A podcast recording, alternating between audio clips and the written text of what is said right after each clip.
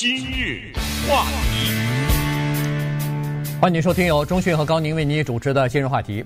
呃，随着科技的发展，随着超级电脑的这个和算法的越来越流行，所以现在呢，这个科学家、地质学家呢，对地震。也有了更进一步的了解，更深入的这个研究啊。在两天之前呢，《洛杉矶时报》有一篇文章，就是说现在科学家发现了，在一个比较大的地震的之前发生之前，并不是地壳下面没有任何活动的，它的这个活动是比较频繁的。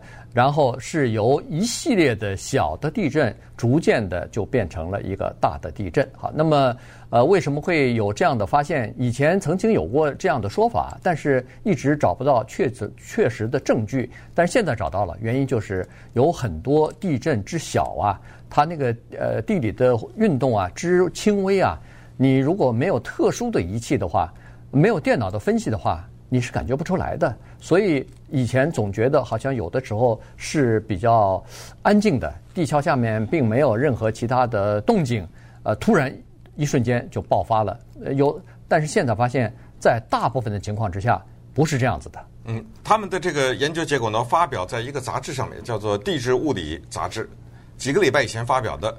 但是呢，这个杂志一般的老百姓是不会看的，呃，它是在业内大家传看。那当时呢，就引起一些反响，那慢慢慢慢的，它就进入到了主流媒体上面，让主流媒体也予以关注。那么这样的话，也就进入到我们老百姓个人的家中啊，不管是你上网看这些，还是听今日话题也好，就对这个呢增加一些了解。我们先说说这个大自然的规律哈，我相信啊，任何人都不会否认，就是大自然有它的强烈的规律，有一些规律如此之清楚。根本不用什么科学也能摸到四季，比如说这种交替就是规矩。你再仔细研究，就中国人的什么二十四节气啊，什么之类的哈，呃，各种各样的生和死的循环呐，等等，这都是大自然的规律。现在呃，人类因为要在这个地球上生活，他们就步步逼近一个东西，叫做地震。对于这个东西的规律呢，应该说还没有完全摸到。我说的摸到就是有希望有一天我们能预测，嗯，就像是我们能预测，就是呃夏天以后就是秋天一样，呃，能够预测大自然的很多规律，希望有一天能够摸到它的这个规律。现在我们知道的呢，只是说它在一个很大的范围之内，比如说什么几百年之内，可能会发生一次地震，因为根据以前的规律是。某一个断层多少百年或者多少千年，有一次差不多现在已经到了那个窗口了，只能摸到这个。以前我们也能摸到规律，是说地震之后比较大的地震之后还有余震，呃，这个也能知道，而且有的余震相当的大，这也摸到了。但是我们今天说的叫前震，呃，这个东西呢是一个现在特别。嗯，很不得了的一个发明或者一个发现，原因就是如果这个规律被最终的掌握，那么就对地震的预测啊，那简直就做了巨大的一个进，就是推动了哈。因为什么？因为刚才说的，因为电脑的发现，没有这种超级电脑的话，前阵你根本不知道。是，比如说我看到这个报道，我到现在也不是特别理解，因为地震都有震级，嗯，一级、二级、三级、四级、八级。零级不就是没震吗？对，呃，不是，在那个电脑里，零级是一个级。接下来负负级还有负二级，对，这 怎么理解？对，这个 对吧？这个后我后来稍微查了一下，级别就是动嘛，震动。那负的是方向。我这个说实话，已经对我们这种笨人已经不能理解了。但是，呃，地质学家能告诉我们。负的震级是什么意思？嗯，这个就要靠电脑了。对，那么在以前呢，呃，通过我们人类的观察呀，呃，在尤其在南加州啊，南加州这个呃地震的断层非常的多，呃，纵横啊，什么横竖的，到到处都是哈，有大的有小的。那么根据以以往的观察、观测和记录呢，呃，大概能记录到差不多百分之五十左右的比较大一点的地震。这个大的地震不是说什么七级八级啊，只要是四级以上的就算是比较大的地震了。因为四级以上的地震，它已经有很明显的震感了。如果要是浅层地震的话，更是这样子哈，就有很明显的震感，而且会造成一些财产的损失啊、人命的伤亡等等。所以在这个主要的就是四级以上的地震发生之前呢，在这个区域，它这个发生地震的区域呢。会出现一些前震，这个小的地震，这个呢是以前我们通过观测，呃，记录可以拿到呃可以得到的一些数据。那么这个呢，原来呃通过人的这种感官啊得到的比例呢，大概是百分之五十。也就是说，四级地震以上的有前震的是百分之五十。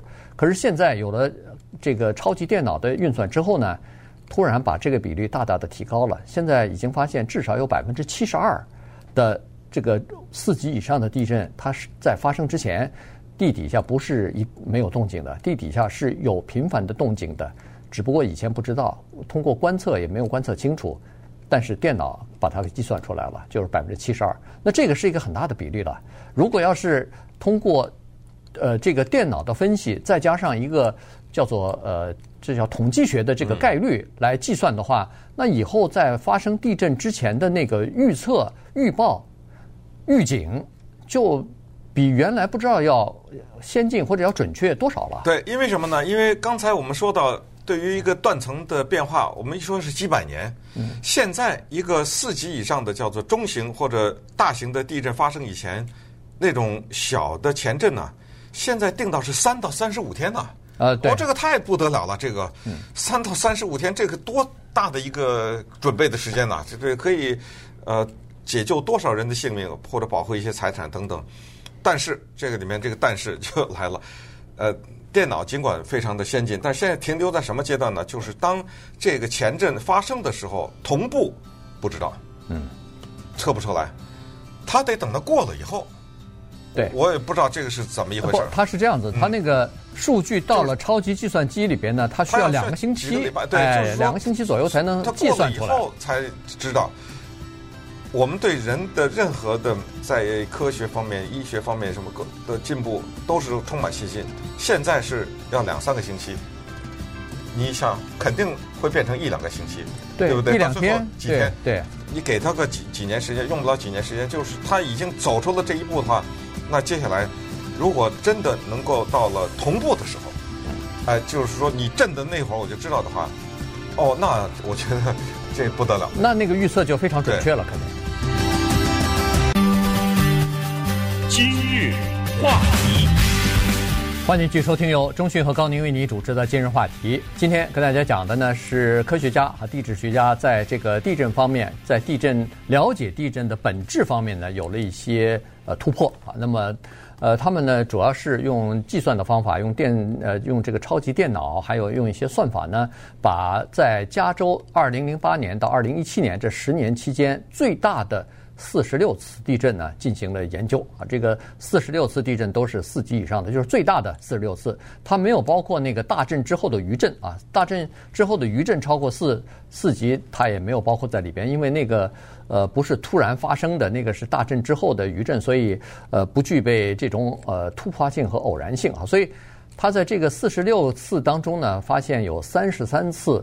是有在地震之前比较明显的小震频繁发生，而且明显增加了，就是和平常的平常其实没有地震的时候，现在每时每刻都在发生，地地底下都有一些运动，都有小的震，呃地震，不是说每一次小的地震它就会引发一些大的地震，不是的，这个小的地震，比如说远离地。地震断层的那些小的地震不会有太大的地质方面的变化，而且呢，在所有的地震小震之这个里边呢，只有百分之五的增加的情况呢，可以会引发四级以上的主要的地震。所以，这个要研究的东西其实蛮多的。那现在呢，基本上那达到了这一点。你比如说，在二零呃，这是二零零几年啊，在拉哈布尔不是有一次？二零一四年哈，在拉哈布尔有一次五点一级的地震，那个呢，就现在发现就是在震前十七天发生非常明显的小震频繁的现象，这个前震频繁的现象。